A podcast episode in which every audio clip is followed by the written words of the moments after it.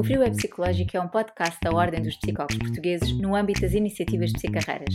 Em cada episódio, conversamos com psicólogos acerca das decisões, aprendizagens e experiências que lhes permitiram construir percursos diversificados de carreira, desenvolvimento e prática profissionais.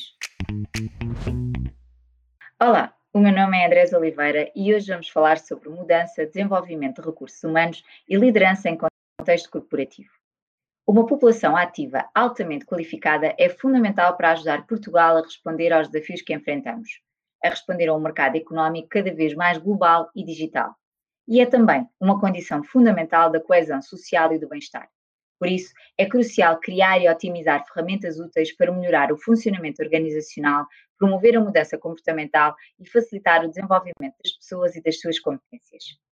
Qual é o papel dos psicólogos na capacitação das organizações? Na gestão da mudança, na promoção da motivação e satisfação laboral, no desenvolvimento dos recursos humanos e na liderança em contextos corporativos.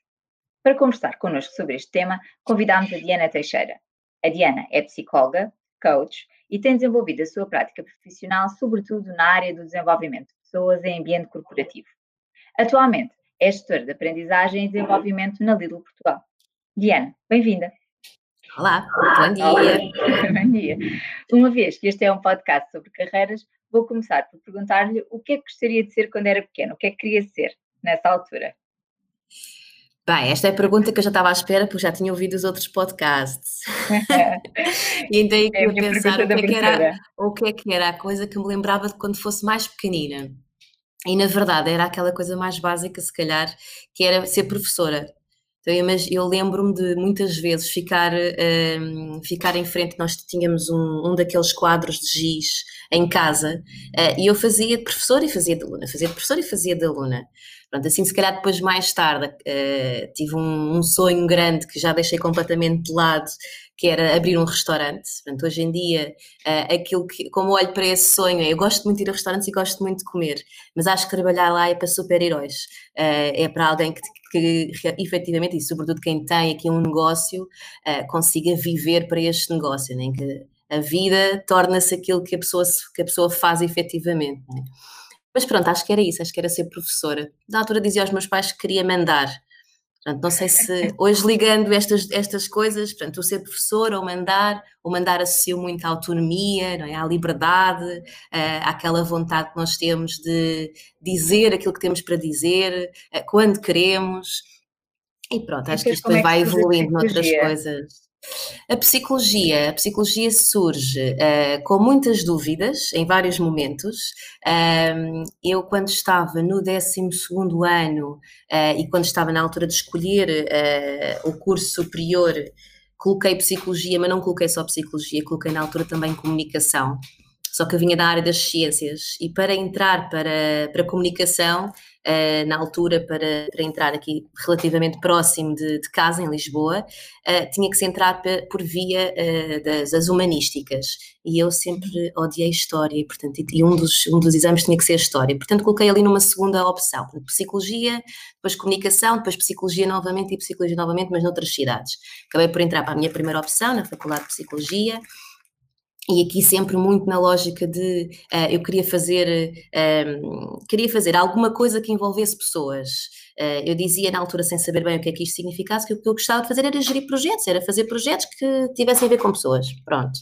E acho que hoje é efetivamente isso que eu acabo por fazer, uh, sem dúvida nenhuma. E hum, pronto, na altura acabei por entrar. Acabei, pelo menos a gerir projetos, ou a gerir áreas, ou a gerir temas, pelo menos a mandar em mim própria, acho que sim. acho que isso é o mais, o mais relevante e o mais importante. Mas pronto, acabei por entrar então para a psicologia muito nesta, nesta lógica de, de, de gerir projetos, de entrar, de ligar-me a pessoas, uh, e depois acabei por desistir. Uh, por isso é que eu digo que a dúvida esteve sempre lá acabei por desistir logo no primeiro ano da faculdade e voltei. De psicologia. De psicologia. Portanto, desisto, volto outra vez e desisti porquê? Porque afinal aquele bichinho que lá estava da minha segunda alternativa ainda estava ali e eu achava que se calhar ainda devia tentar mais um bocadinho e então fui para o décimo segundo ano novamente tentar aprender História uh, para ver se conseguia fazer os três anos, décimo ou décimo segundo ano de História para voltar a entrar. Depois desisti novamente. Portanto, isto é tudo uma, um, muita dúvida ali num primeiro ano de faculdade. Desisti, voltei a entrar, ainda consegui apanhar, isto tudo no primeiro ano, ainda consegui apanhar novamente uh, as cadeiras que faltavam, na altura ainda se podia fazer também uh, os segundos exames em setembro, portanto tudo correu um, em setembro ou em junho, já não sei exatamente, tudo voltou a encarrilar-se pela psicologia e foi aqui que eu acabei por, uh, por me encontrar efetivamente nos vários caminhos que a psicologia podia oferecer e cá estou. E as dúvidas terminaram nessa altura? E as dúvidas, não, as dúvidas não terminaram. Eu acho que aqui o, o também sabermos aqui ouvir e o, eu saber-me ouvir e saber as dúvidas que tinha um, foi importante para me ir conhecendo. Uh, acho que sempre que eu tive dúvidas, acabei a crise existencial, vá, uh, com mais, uh, não, não, se calhar não com mais certezas, mas a conhecer-me um bocadinho melhor. E, por exemplo, eu, eu, eu comecei a trabalhar logo um, uh, por, eh, numa, numa área que não, não tem a ver necessariamente com o que faço hoje. Eu trabalhava numa recepção de um ginásio desde o segundo ano da faculdade um, e por gostar muito daquilo que, que, fazia, por me entregar a qualquer coisa que, a qualquer coisa que eu fizesse, na verdade, um, houve ali, já estava no terceiro ano da faculdade, voltei a pensar que se calhar psicologia e estar na faculdade podia não ser para mim. Isto porque estava muito ligado também já ao próprio mundo corporativo um, e a ver-me aqui cada vez mais envolvida em, em possibilidades de carreira, um, aqui a possibilidade também de passar, se calhar, de um part-time para um full-time em que podia, lá está, ganhar a tal autonomia e liberdade para gerir a minha própria vida, sair de casa dos pais. Uh, e tive ali um vai, não vai, um, e, e curiosamente foi na altura em que contatei pela primeira vez com o coaching. Uh, porque mesmo nesta, nestes ginásios havia, começava-se a falar do coaching, muito associado também aqui ao bem-estar e à forma como, por exemplo, um personal trainer poderia ajudar um cliente a conseguir atingir os seus objetivos e a prosseguir com mais resiliência uh, nos seus objetivos e, portanto, aí começa a contactar com o coaching e uh, disponibilizei-me para ser uma coachee, um uma cobaia de uma, de uma colega e de uma amiga minha na altura que se estava a especializar na área.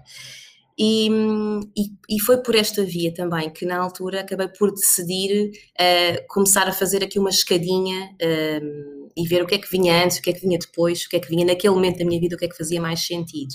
E portanto, numa altura em que eu estava novamente a pensar desistir da psicologia, ficar na área, uh, eventualmente ser líder de equipa, um, acabei por pensar, não, vou, vou acabar o meu curso, vou manter-me aqui nesta, nesta área da minha vida a fazer o melhor que consigo, mas num part-time. Um, e, assim, e assim foi, portanto, mantive esse part-time até ao final do, do meu curso, uh, e continuei, entrei para a área de, acabei por escolher Educação e Orientação, e, e finalizando, depois aqui uma altura em que acabo por ir ter, uh, se calhar não, não, não, é por acaso, né, mas que acabei por ir ter aos recursos humanos e às, e, a, e às organizações e às grandes empresas, porque também era aí que eu sabia uh, que me encontrava feliz. Fala-nos um pouco sobre isso, Tiana. Quais é que foram os pontos que considera que, que, foram mais importantes nesse mapa do percurso profissional que termina quando finalmente, uhum. que começa quando finalmente termina a, a, licenciatura? Que, que decisões, que uhum. aprendizagens, que experiências, que dúvidas é que, uhum. é que foram marcando esse percurso? No mapa antes ou no mapa depois do, do curso? No mapa depois do curso. No Portanto, mapa depois a, do curso. A Diana acaba por terminar o curso, apesar dessas uhum. e das uhum. dúvidas, uhum. Uh, termina a licenciatura e depois o que é que acontece? Pronto, eu, na, eu quando, quando terminei o curso um, tinha várias opções, né? Portanto, e as várias opções era ficar a fazer exatamente aquilo que estava a fazer, mas a full time, e, portanto, a psicologia ficar arrumada, a ficar como um, um diploma que lá, tinha, que lá tinha, ou investir e efetivamente conseguir aqui uh, experimentar uh, algumas áreas da psicologia. Quando digo áreas, era porque eu na altura também tinha aqui um espectro grande. Um, e felizmente sempre tive também esta, esta vontade de experimentar várias coisas. Então, eu na altura estava já com um estágio académico numa escola, estava já com um estágio académico na faculdade um, e queria experimentar coisas que não tivessem nada a ver com isto. Lá está, para me ir conhecendo, para me expondo e ver, olha, aqui, Diana, isto corre-te bem, isto tu gostas, isto tu não gostas, isto se calhar podes aprender a fazer de forma diferente.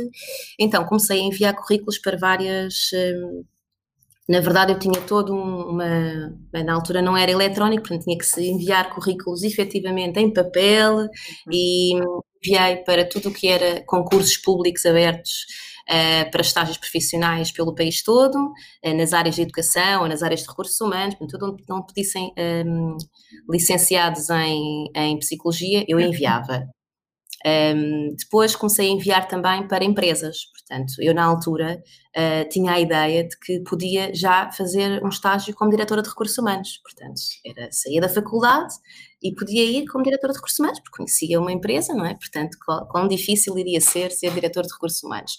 E, portanto, enviei-me candidatei-me não era só estágios, portanto, era mesmo a vagas como na áreas de, nas áreas de RH. Mas comecei a perceber, cara, não dá para entrar por aqui, não é? Isto não é assim tão fácil, não é? Portanto, eu até acho que fiz aqui um percurso interessante até agora, mas tem que, tem que ser aqui um bocadinho mais humilde.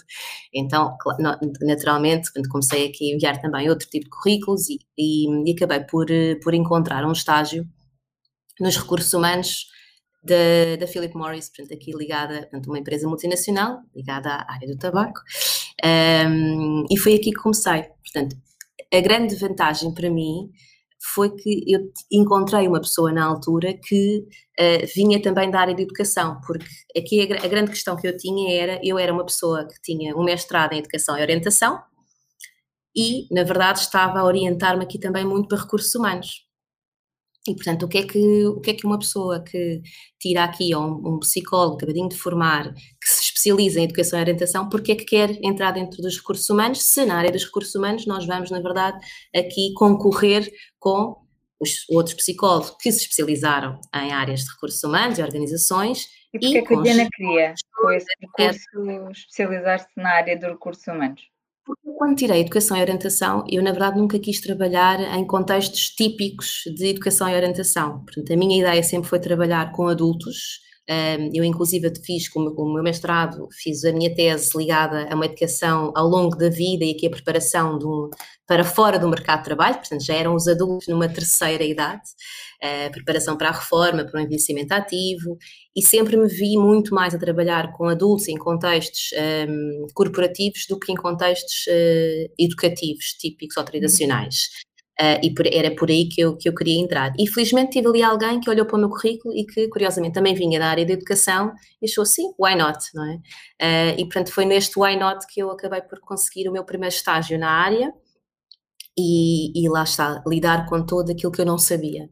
Eu acho que o meu primeiro estágio na área uh, permitiu-me uh, efetivamente ganhar a minha humildade de só sei que nada sei, não é? Portanto, isto é tudo um mundo novo, é aprender tudo.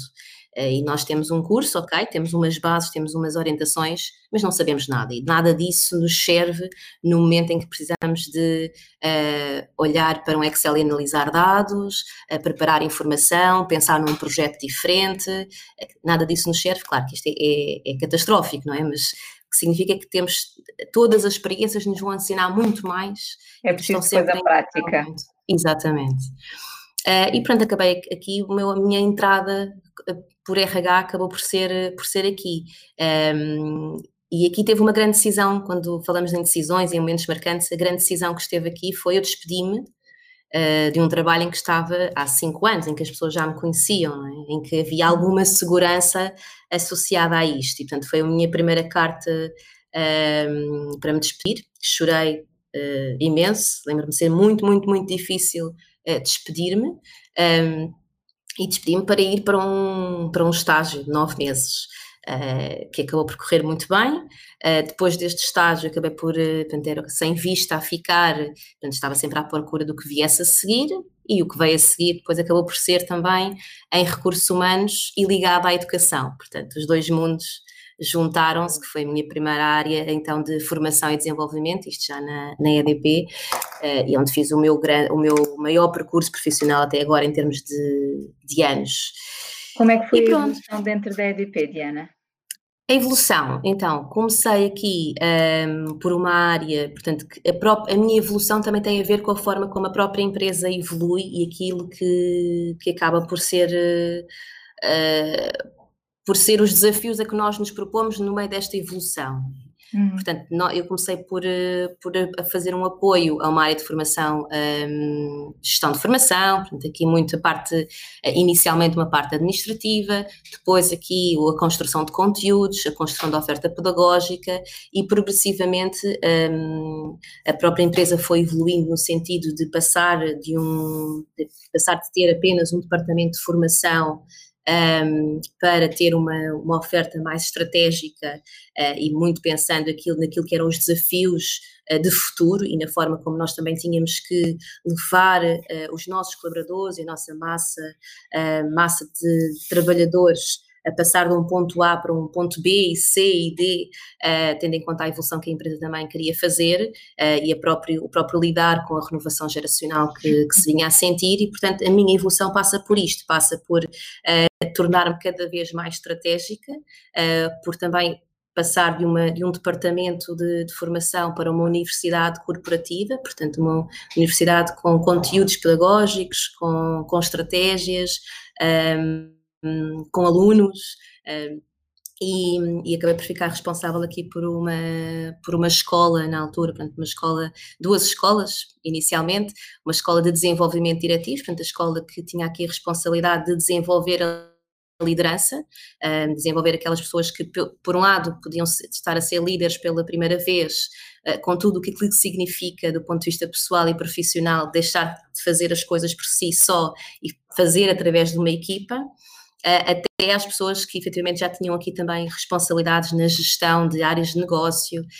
Um, era uma escola que preparava as pessoas do ponto de vista de competências e de estímulos também a desenvolverem-se como, como líderes e como gestores. E depois tinha uma outra, uma outra escola também sobre, sobre gestão, que, era, que é uma escola que que ajudava as pessoas de, de, no ciclo de vida um, de trabalhador, portanto, desde o momento em que iniciam e que chegam a uma empresa e que não conhecem nada, um, até ao momento em que saíam da empresa para a reforma. E aqui, curiosamente, quando, é quando se liga também ao tema da minha tese de mestrado, e que começámos também com o primeiro programa de preparação para a reforma um, na EDP. Portanto, isto tudo com muitos desafios aqui no meio, porque um ano não era igual ao outro, portanto, aqui com muitas pessoas a conhecer, um, com eu também própria a desenvolver-me, e no meio disto, alguns no tempo, surge aqui também uma vontade, porque quando estamos a fazer isto e quando estamos também aqui a responder a desafios empresariais, um, nem sempre é fácil nós pararmos e pensarmos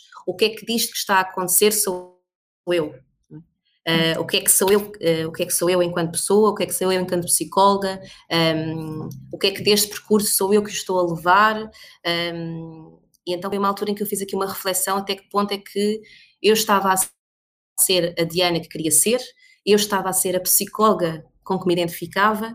Um, a Diana tem sempre essa preocupação de se ir ouvindo ao longo do sim, percurso.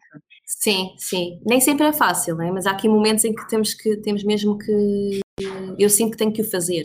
Uh, e, portanto, foi, foi isso que, que, fiz a determinada altura e foi isso que me levou depois a acabar por tirar uh, a pós-graduação em coaching. Portanto, foi uma altura em que eu sentia que todo este meu lado que se estava a desenvolver muito numa perspectiva de gestão, um, ehm, e quando eu pensava, okay, o que é que é diferente daquilo que eu faço aqui para um colega ao meu lado que seja um gestor? Ou que não seja um gestor e que seja um engenheiro, por exemplo. Eu trabalhei com, com, com vários tipos de perfis, ou um sociólogo, uh, etc. O que é que é diferente? O que é que é profundamente diferente e essencialmente diferente? E o que é que e, a Diana descobriu? O que é que é e, diferente? Novamente, na dúvida, uh, aquilo que eu, que eu senti que era diferente tinha a ver aqui com uma, quase com uma coluna vertebral, não é? Com a ética com que nós fazemos uh, o nosso trabalho, uh, com a forma como colocamos a pessoa à frente de um número. Mas como eu tinha dúvidas nisto, aquilo que eu fui fazer foi, deixa-me lá voltar aqui e recuar um bocadinho atrás uh, e perceber o que é que é isto de estar mais próximo das pessoas. E na altura acabei por estar a investigar, uh, ver onde é que poderia aqui também aproximar mais de um contexto mais de counseling, de, de coaching, um, e acabei por escolher fazer o, o uh, após graduação em coaching psicológico, isto na Faculdade de Psicologia, na altura a primeira edição, e, e acho que aí fez-se mesmo a luz, não é? Que é, ok, é aqui, é o ponto essencial, é colocar a pessoa no centro, um, é perceber que eu em qualquer projeto que eu faça tenho que perceber como é que o outro vai entender, um, como é que as várias partes que estão envolvidas vão perceber aquilo que está a acontecer. É o, o fazermos muitos porquês, né? ok, eu estou a tomar esta decisão, porquê? Ok, estou a pensar neste conteúdo, para quê? Porquê? Se eu estou a pensar numa determinada formação, ou num conteúdo, ou num programa em que vou colocar as pessoas que era algo que nós fazíamos, e colocar as pessoas fora do seu horário de trabalho, num contexto, por exemplo, de, um, de dormirem fora de casa, o que é que isto significa para a pessoa, né, que é uma pessoa inteira, que eventualmente tem família, como é que eu vou antecipar este, este até na, na, nos pormenores, às vezes, com que comunicamos os projetos, é? é eu pensar que se eu estou a comunicar um projeto em que estou a dizer à pessoa, olha, eu agora vou precisar que tu estejas, ou eu vou-te convidar a estar fora de casa durante uma semana e tu tens uma família. E eu sei que tu vais ter que dizer em casa que vais estar fora. E se calhar tens filhos, e se calhar não sabes bem onde é que os vais colocar. Então eu se calhar vou ter, eu vou precisar de comunicar e de antecipar tudo contigo para que tu possas tomar essas decisões e acreditando que és um ser que, uh, que pensa e que decide e que tem toda a capacidade para o fazer, mas eu, deste lado, vou querer ehm, antecipar contigo. Vou querer dizer-te e colocar-te sobre toda a informação que, que podemos dar-te para que tu possas tomar as melhores decisões. E é muito, é muito isto, às vezes é muito subliminar? Às vezes é muito na tomada de decisão que estamos a fazer quando escrevemos um e-mail ou como comunicamos de determinada forma um, um projeto ou quando em sede de reunião estamos a colocar algum tema em cima da mesa. Um, ou seja, às vezes não é direto. E pelo facto de não ser direto, nem sempre nos dá aquele retorno que eu acho que nós, um, ou eu vejo isto muito em, em, em, muitos psicólogos, não sei se é, somos nós todos, somos só, só alguns, que nós às vezes esperamos numa relação unilateral muito, que é aquele retorno direto no olhar da outra pessoa, na forma como vemos a outra pessoa evoluir, e nos contextos de, hum, mais corporativos nem sempre isto se vê de uma forma mais direta. Um, e eu acho que também senti essa falta, uh, e por isso é que acabei por ir ao coaching e acabei por... Uh, também querer esse bocadinho de retorno mais direto, eh, de acabar por Fazer... acaba por ser muito importante nessa fase. Sim, sim. Acho que acabou por me dar a mim também, de me oferecer a mim, esta possibilidade de ter aqui o, o, a ligação mais direta com as pessoas.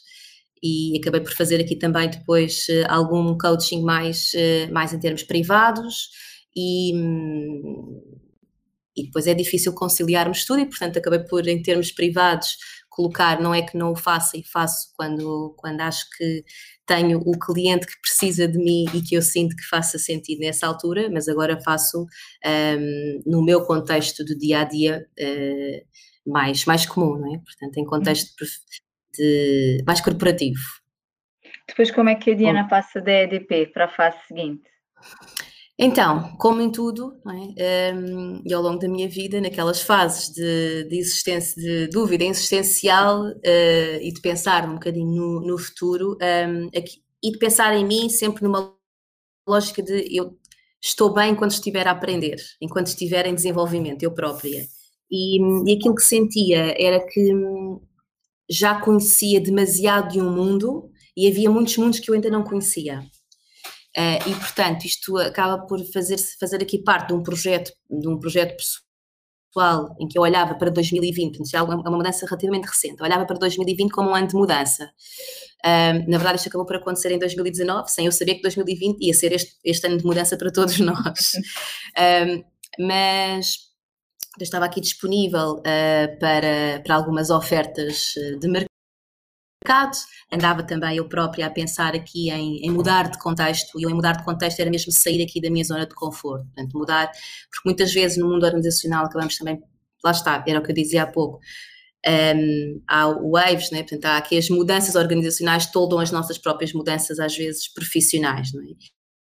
E uh, eu queria sair um bocadinho deste, deste mar e fazer o meu próprio, portanto lá está, voltar aqui a estar no, num outro caminho escolhido, escolhido agora mais por, uh, mais por mim novamente.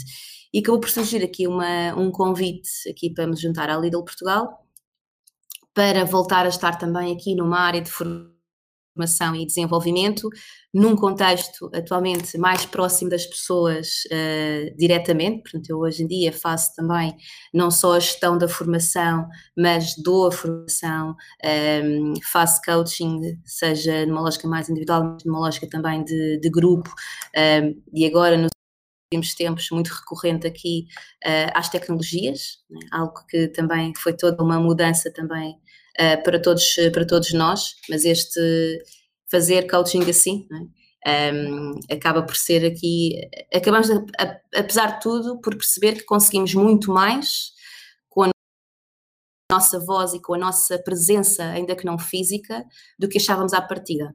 Um, e isso é, é, transformador também para, para, para os dois lados.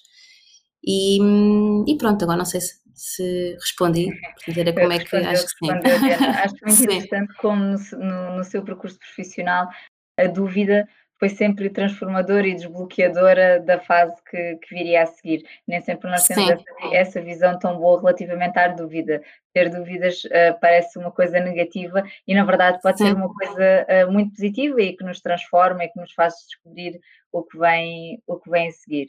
Um, desculpa, esta, esta, mesma, esta mesma expressão ou este mesmo, esta mesma ideia quando dou, dou aulas neste momento num, num curso pós-graduado também de uma especialização avançada, é assim que se chama, de coaching psicológico no INSIC, uh, e quando falamos em coaching de carreira, eu costumo muito falar portanto, daquilo que são as decisões e daquilo que é a dúvida e o acaso, portanto, aqui o poder do acaso uh, e da forma como também construímos um, as nossas narrativas um, frente à dúvida e frente ao acaso. É? Nem tudo tem que estar profundamente decidido à partida. Uh, e isso é tão bonito, porque nos dá aqui a amplitude para poder. A flexibilidade. A flexibilidade para poder mexer e fazer muito mais do que se tivéssemos um plano definido à partida.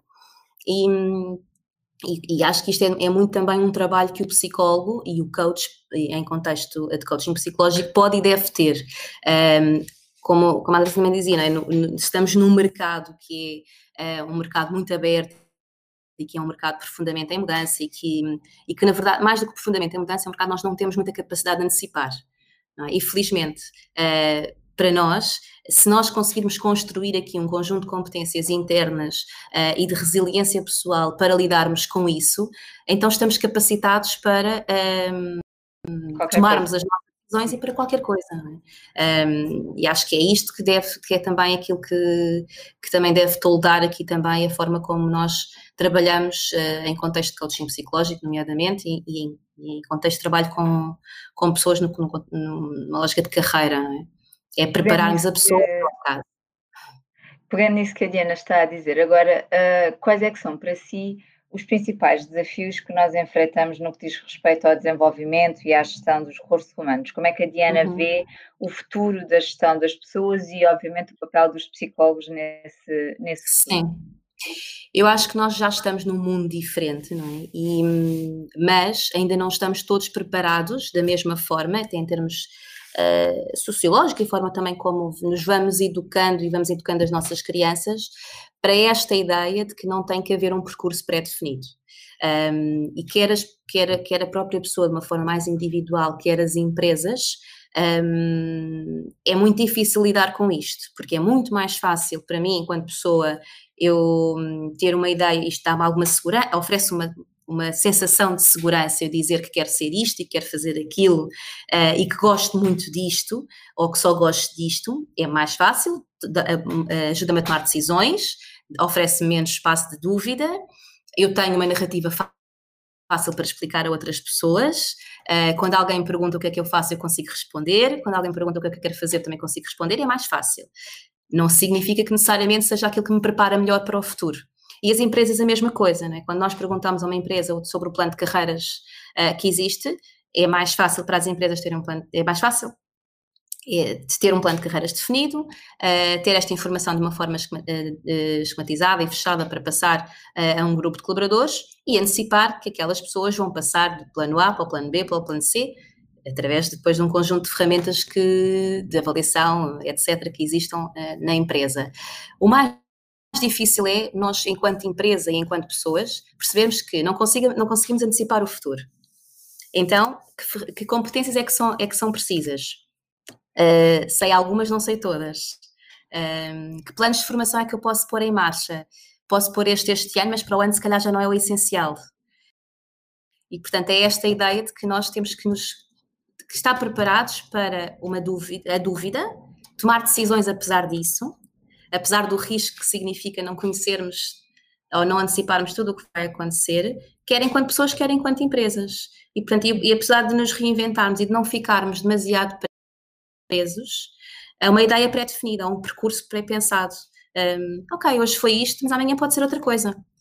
E tendo, tendo, que lidar com essa incerteza e fazendo esse planeamento com base na incerteza e não na, na certeza, uh, como, é que, como é que os psicólogos e como é que os contextos corporativos podem ajudar a criar oportunidades de desenvolvimento pessoal e profissional? Uhum. Como é que se faz a gestão de talentos, o desenvolvimento de carreiras neste, uhum. neste contexto? Acho que há várias, várias formas de fazer e não, não necessariamente uma forma certa. Uh, pessoalmente, aquilo que eu acredito que é muito importante é oferecer estímulos de, de saída da zona de conforto é? e oferecer oportunidades para a pessoa se conhecer. E, portanto, em qualquer, em qualquer contexto e em qualquer programa um, que nós possamos fazer, acho que é sempre importante começarmos por oferecer a possibilidade à pessoa e, e devolver-lhe, às vezes, um, empoderá-la para que seja ela a tomar decisões. Não haja alguém a tomar decisões, como seja o chefe, etc. Portanto, empoderar aqui cada colaborador sempre a conhecer-se e, um, e, a tomar decisões. E para isso é importante colocar em, em marcha por exemplo, na lógica de gestão de talento, modelos de avaliação que ouçam o colaborador também e que não ouçam só a componente chefia. Uhum. E o, o, quando dizemos que ouvimos o colaborador, em primeiro lugar estamos a dizer tu também mereces ser ouvido e também tens uma voz naquilo que é o teu percurso.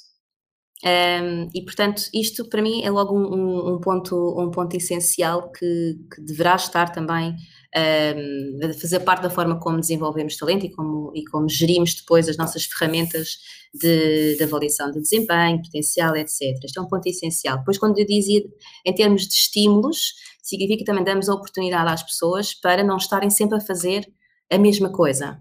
Um, também dizemos às pessoas que não interessa só um, aquilo que tu já demonstraste, mas também vemos potencial em ti para fazer outras coisas diferentes. E, e isto depois significa e, e, e operacionaliza-se de uma série de formas diferentes. É? Quando, quando conseguimos colocar isto de uma forma estruturada a funcionar ao nível da gestão de talento, saem programas, por exemplo, em que nós colocamos o mentoring a funcionar, em que colocamos o mentoring, o coaching em contexto organizacional, em que colocamos programas de formação que efetivamente já não são só numa lógica de um, ensinar-te qualquer coisa, mas em que tu também vais trabalhar para nos ensinar qualquer coisa, ou em que vais trabalhar para o futuro da organização, um, em que vais potenciar-te uh, num sem número de competências, portanto, cada vez mais com programas de, de, formação e desenvolvimento que já introduzem, por exemplo, o mindfulness, uh, que já introduzem a inteligência emocional um, como ponto como ponto-chave de, de, de, trabalho para, seja para um líder, seja para, para eu enquanto colaborador uh, no seio de uma organização e portanto tudo aquilo que me permita por um lado conhecer melhor, dar voz e empoderar, auto, dar autonomia ao colaborador, uh, por outro lado dar-lhe aqui a possibilidade dele ter oportunidades de falar com pessoas diferentes, de estar em contextos diferentes, aí estamos a falar de preparar as pessoas para o que vier. E o que vier nós não sabemos o que é. Portanto, aquilo que estamos a trabalhar é fundamentalmente competências de, de resiliência, não é? de, de adaptação e de gestão da mudança, tornarmos aqui a pessoa mais plástica, mais plástica no sentido, uh, esta, esta expressão agora soa mal, não é? De nos podermos transformar e de moldar e de sermos mais flexíveis. É que, como é que essas oportunidades se ligam com a promoção da motivação, da satisfação laboral, da construção de locais de trabalho saudáveis? Uh, eu acho que tem tudo a ver uma coisa com a outra, não é? Portanto, quando eu dou, em, em primeiro lugar, ao colaborador este, esta capacidade de ele ser responsável pela sua vida, pela sua carreira, de, claro que eu também lhe estou a dizer e também lhe estou a atribuir a responsabilidade de definir para si um percurso e nem todos.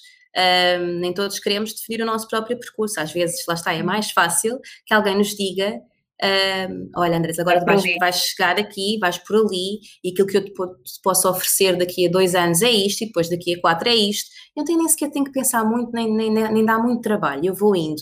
E não tem mal nenhum, em algumas fases da nossa vida, eu também me deixar ir. Tudo bem, depois também posso cuidar e tomar decisões noutras áreas da minha vida noutra fase. E, portanto, tudo isto também não é, não é imutável. Uh, e em algumas fases até pode fazer sentido e é bom que as empresas também cuidem um bocadinho dos seus colaboradores em alguns momentos, não é? Que os possam oferecer, no fundo, a segurança, quando nós dizemos que não antecipamos o futuro, isto também pode ser ansiogénico, não é? Portanto, quando eu, enquanto empresa, enquanto líder, consigo dar uma visão de futuro, olha, é, face ao que nós sabemos, é por aqui que vamos caminhar agora. Isto também é importante, não é? Portanto, aqui também haver a transparência nesta, nesta lógica, não é? Um, igual já não sei qual é que era a pergunta, mas era... Um... Era relativamente à associação com a, motivação, a satisfação. Ah, com a motivação e com o bem-estar. Eu acredito que, e, e, acho que também estamos nesta, também estamos percebemos isto no dia-a-dia, -dia, não é? Que é quando eu tenho aqui uh, uma empresa que cuida de mim, uma empresa que me oferece aqui a possibilidade de eu, de eu dizer aquilo que penso, de eu de eu estar, de eu estar pleno e inteiro uh, quando preciso de, por exemplo, cuidar da minha família e de que me respeita neste sentido. É? Portanto, quando nós também trabalhamos neste sentido, e isto é, é, hum, é tão importante, não é? Que a empresa me veja enquanto pessoa. E isto oferece necessariamente a mim a possibilidade de uh, estar onde me sinto bem. E estar onde me sinto bem, onde me respeitam, então aí sim eu posso falar de, de bem-estar. Mas eu não, não posso pôr isto só na, na lógica da empresa, não é? Eu tenho que ser a primeira pessoa também a cuidar, a cuidar disto, a dizer que não, um, mesmo que o desafio possa parecer que me vai oferecer X, mas eu saiba a partida que me vai retirar Y. Então eu tenho que tirar, tenho que, tenho que colocar isto com, com conta, peso e medida uh, na minha como balança. É que, é? Como é que a Diana faz essa gestão? Já, temos, já falamos aqui várias vezes esse tema, que me parece um tema fundamental, sobretudo uhum. hoje em uhum. dia, que é o do equilíbrio entre a vida pessoal e a vida profissional. Como é que a uhum. Diana faz essa gestão na sua vida? Como é que isso tem corrido para si? Então, às vezes bem, outras vezes não bem. um, e lá está, acho que é aqui também nestas, nestas fases de, às vezes, até crises existenciais que nós acabamos por tomar uh, por tomar estas, estas certezas, ou este, não é certeza, mas estas decisões num determinado sentido que depois acaba por nos devolver uh, este maior bem-estar, não é? Eu acho que grandes decisões que acabaram por também ter, por eu ter na minha carreira, tiveram sempre muito associadas à fase da vida em que eu estava a viver, não é? Uh, por um lado, uma fase, por exemplo, no início da minha, do meu primeiro estágio profissional, eu casei-me nesse, nesse mês, portanto, eu entro na altura para. Um, Tá, mentira, não foi, no, não foi no primeiro estágio, foi no segundo. Entrei para a EDP no, no, no, dia 1 e dia 31 desse mês eu estava a casar-me e estava a abdicar, uh, ou estava, não estava a abdicar, estava a tomar uma decisão uh, consciente uh, de não ir a uma lua de mel para poder estar uh, em full time numa, no estágio uh, e porque também não me deram essa oportunidade, eu ainda tentei ali negociar, deram alguns dias e portanto já foi, já foi espetacular, eu tinha acabado de entrar para a empresa ainda ninguém me conhecia, portanto isto também é algo que nós vamos ganhando, é confiança. Um, mas um, isto para, para, dizer o quê? Portanto, na altura, se fosse hoje, não sei se tomava uma decisão diferente ou não, mas lá está, se calhar aí não me senti no meu maior bem-estar, tomei uma decisão consciente, certo? A seguir veio uma, veio uns anos mais tarde, a minha primeira filha. E com a primeira filha vem uh, tudo aquilo que nós uh, eh, um, ehm, não imaginávamos e tudo aquilo que nós imaginávamos. E vem aqui a necessidade de conciliar, não é? Um horário de trabalho diferente. Portanto, este querer ser eh, muito boa profissional, querer estar em todo o lado, se calhar já não era possível, um, ehm, se calhar já tinha que ser de forma diferente. Um, ehm, e, e, já tinha que ser com um nível de, de descanso diferente, não é? Um, e isso pesou muito durante algum tempo. Um, e eu não soube logo tomar esta decisão uh, na altura e acabei por ser muito penalizada para mim próprio do ponto de vista pessoal, em determinada altura, não saber muito bem aqui o equilibrar uh, a gestão uh, de energia entre aquilo que era a Diana trabalhadora, aquilo que era a Diana mulher, aquilo que era a Diana que queria fazer outras coisas, de, outras coisas, outros cursos, etc., e aquilo que era a Diana mãe. Um, e portanto nem sempre foi, foi fácil, e acho que aqui também em muitos momentos nos vamos abaixo, uh, sentimos-nos desempoderados, sentimos que precisamos de ajuda, um, e acho que isto também era uma mensagem que, que eu gostava também de transmitir, um, e quando, quando falámos a primeira vez deste podcast, e quando falámos no contexto profissional e no contexto corporativo, um, falamos, ah, porque às vezes é um contexto frio, é verdade, às vezes é um contexto frio porque não paramos para tomar conta uns dos outros. Um, e hoje em e dia. Não é essa atenção à pessoa que a Diana tem. E não há essa atenção à pessoa. E, sobretudo, às outras uh, dimensões e vertentes da pessoa, que a pessoa, obviamente, sobretudo os adultos, tem uma vida profissional, que é uma parte fundamental uh, da sua existência e da sua identidade, mas depois também há outras dimensões igualmente, pelo menos, importantes, tanto Exatamente. quanto a vida profissional, isso às vezes parece ficar um pouco, um pouco esquecido.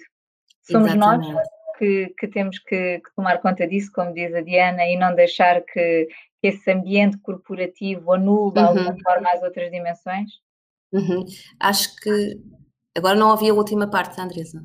Estava a dizer se, uh, se, somos nós que temos que cuidar dessas dimensões e não deixar que o ambiente corporativo uh, as anule, as, as, esqueça, as ignore. Obviamente que isto, uh, como a Diana também já referiu, também faz parte daquilo que é o papel e a responsabilidade das empresas e das organizações, não é? Que é cuidar uhum. das pessoas que dela fazem, fazem parte. Mas quando isso não acontece, acaba por nos caber a nós fazer essa gestão e garantir esse equilíbrio.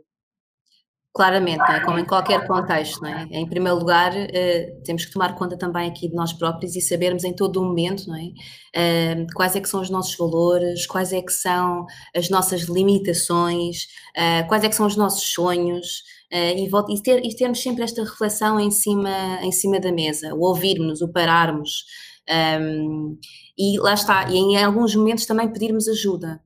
E no contexto, um, quanto mais nós tivermos estes contextos profissionais em que falar de saúde mental, em que falarmos de nós um bocadinho, em que mostrarmos as nossas vulnerabilidades, uh, é normal, um, mais facilmente nós temos efetivamente empresas que dão a capacitação às pessoas para elas serem uh, e para fazerem das empresas também uh, aquilo que é preciso um, acontecer, não é?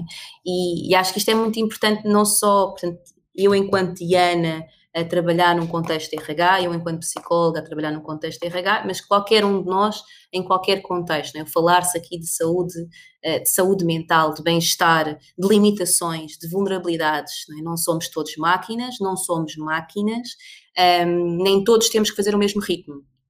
E está tudo bem com isso. E há momentos em que podemos dar mais, ou momentos em que se calhar vamos dar de uma forma diferente, em que vamos pôr é outro que... tipo de, de limitações.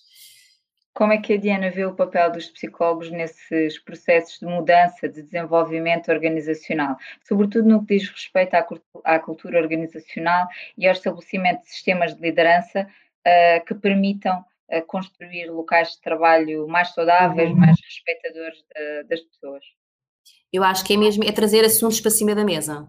Estes assuntos tabu é trazê-los para cima da mesa, é colocar na agenda. E quando eu digo colocar na agenda, às vezes é mesmo fazer uma agenda de reunião em que se vão discutir estes temas, em que vamos discutir e que vamos depois demonstrar. Uh, e acho que aqui também trazemos toda a nossa capacidade uh, científica em que vamos demonstrar o que é que se ganha com isto. É? Mas uh, enganemos-nos quando achamos que com os nossos, ehm, ou enganamos, enganamos quando achamos que se calhar os nossos, os nossos conceitos e a forma como os expomos uh, chegam da mesma forma a todas as empresas. Isto não é verdade. Portanto, é preciso também muito entrar dentro daquilo que é a linguagem e cultura da empresa para depois conseguirmos também trazer a psicologia e trazermos os temas e discuti-los um, discutirmos em reuniões, ganharmos a confiança e credibilidade uh, numa sala de reuniões com gestores uh, e ganhamos credibilidade para depois introduzirmos este, estes temas. Um, é verdade que ainda não é um... fácil. Força, força, Teresa se nós podemos ter, uh, no que diz respeito à formação e à gestão da formação que os psicólogos acabam por fazer também, a Diana referiu isso como sendo um, um ponto importante também do seu percurso profissional, na promoção de lideranças que sejam mais eficazes, mas também mais saudáveis e mais promotoras do bem-estar. Como é que a formação eu... pode dar aqui uma ajuda? É, quando eu dizia há pouco, nós, por exemplo, em vários programas que, que, fizemos, introduzimos aqui, por um lado, esta ideia de que eu tenho que me conhecer a mim próprio e para os próprios líderes e acompanhei muitas pessoas que se sentiam muito sozinhas, portanto, neste seu percurso de liderança. Portanto, eu de repente sou gestora, de repente ganho aqui uh, a necessidade de, de, de, de, representar uma área, uma, uh, uma equipa, e já não consigo lidar com as pessoas da mesma forma. E, portanto, é muito este trabalho também de lidar, este, lidar com estas novas competências, portanto, em termos de contexto, em contexto de formação, um, temas como, lá está, há pouco dizia, a questão da inteligência emocional, o conhecer-me a mim próprio, oferecermos aqui também a possibilidade da pessoa ter um coaching, um, e, e, nós, em muitos contextos, em muitos programas de formação que fiz, o coaching estava lá, seja numa lógica de coaching interno, seja numa lógica de coaching externo, ou seja, de promover, de buscar aqui pessoas que nos pudessem ajudar também a conversar, lá está, sobre tudo, sobre uh, a roda da vida uh, e sobre as nossas várias facetas com os líderes e eu quando promovo este espaço perante um líder, então eu estou a dizer ao, ao, ao meu líder e à minha, à, à minha equipa de liderança e de gestão que eles devem ter este espaço e têm que oferecer este espaço às pessoas abaixo. E, portanto, trabalhamos aqui por camadas, um, lá está, primeiro, uh, primeiramente na pessoa, depois nas equipas, e muito este espaço de, um, de autonomia, de conhece a ti próprio, de desenvolve as pessoas à tua volta, dá-lhes esse espaço. Um, e, é, e é, curioso que eu, eu parece que estou sempre a repetir, mas esta ideia de conhece-te a ti próprio, às vezes temos líderes com muita experiência uh, na, em funções de gestão que não se conhecem a si próprios. Ainda não portanto, se ouviram. Ainda não se ouviram. E, portanto, este é um trabalho que, que se tem que fazer. E quanto mais nós fazemos isto em camadas acima, mais isto depois também tem repercussões depois uh, na forma como eu depois lido com, com as equipas de, de trabalho. Que três competências é que a Diana destacaria como sendo uh, fundamentais para psicólogos que queiram exercer a sua prática profissional neste tipo de contextos corporativos, a fazer este tipo de trabalho? Uhum. Bem, aqui ficou muito claro, né? lidar com a dúvida, portanto, não se, uh, lidar com a dúvida, com a incerteza, o ter, uh, o aceitar isto, portanto, o, o, aceitar que, que nem sempre vamos saber tudo, vamos ter que estar sempre em, em, em, em aprendizagem, uh, este lidar com a dúvida, com o acaso, eu destacaria assim como, como essencial.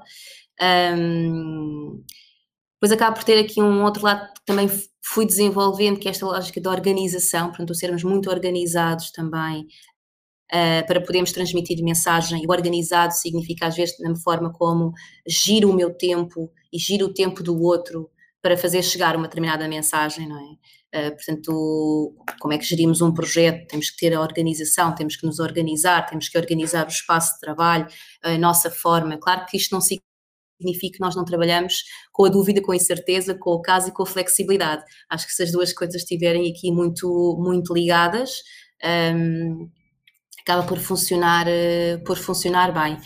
E depois acho que há aqui um lado, uh, não sei se é o lado da, da criatividade ou que acho que junta aqui as duas, as duas coisas, não é? que é este resolver problemas, este o criar, uh, o criar soluções que ainda não tenham sido criadas, mas também nem sempre reinventar a roda e também ao mais básico.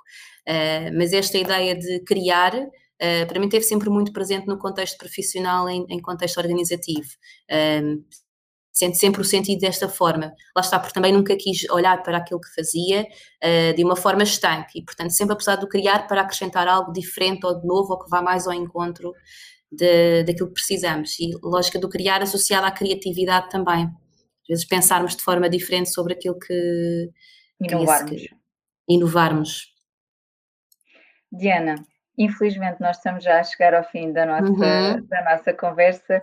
Uh, antes de pedir algumas sugestões ou recomendações, eu gostava que a Diana se posicionasse rapidamente sobre alguns temas que lhe vou dar, respondendo apenas quente ou frio. Quente, uh, concordando, frio, certo. discordando da, da afirmação. ok, pode. Então, tratar dos aspectos administrativos inerentes à gestão de recursos humanos não é trabalho de psicólogo. Eu não ouvi uma segunda parte, só ouvi, não é trabalho psicólogo, era aí?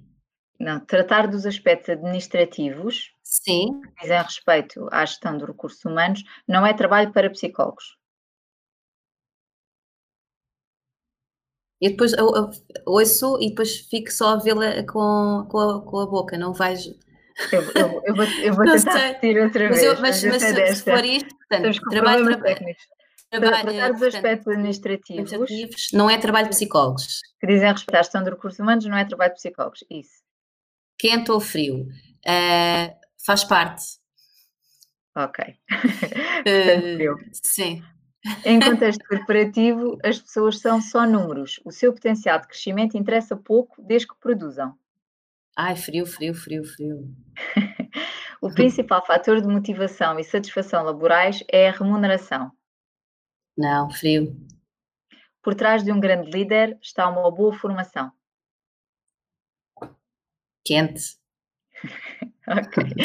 Então, antes de terminarmos, gostava que a Diana pudesse deixar uma sugestão de livros, de filmes, de artigos e algo que possa recomendar a quem nos está a ouvir. Um, então, livros, livros. Eu vou ter que recomendar, tenho que recomendar porque ando a falar disto em quase todos os dias a todas as pessoas. Um, e que curiosamente ou não, não há, se calhar o acaso, não é um acaso, um, um, tem a ver aqui com esta ideia de termos uma opção B, não é? E, e, constantemente fazermos outras opções. E é um livro recente que, que li. Eu agora estava aqui, queria, ler, queria dizer o nome da autora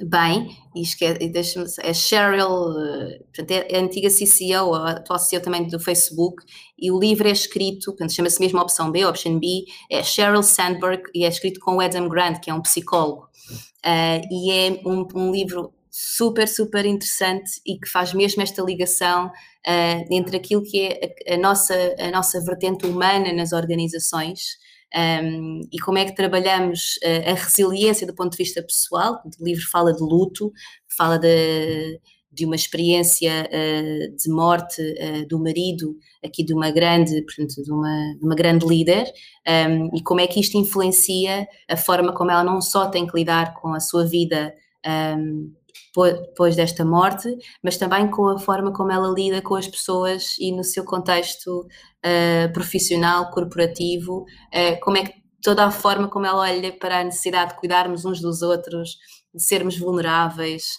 uh, de trazermos o erro, por exemplo, como tema às nossas reuniões é um livro que eu recomendo e que depois tem esta, tem esta mais-valia de uh, ter aqui muitos estudos uh, científicos trazidos pelo Adam Grant que dão suporte uh, aqui ao discurso mais narrativo que a Cheryl faz.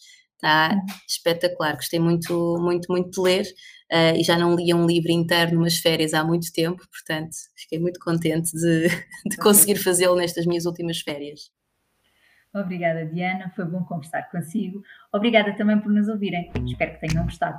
Se foi esse o caso, partilhem este episódio com os vossos colegas, amigos ou familiares ou enviem-nos comentários e sugestões para podcast.ordendospsicólogos.pt. Este podcast é fruto do trabalho da equipa de psicarreiras da Ordem dos Psicólogos Portugueses. Até à próxima!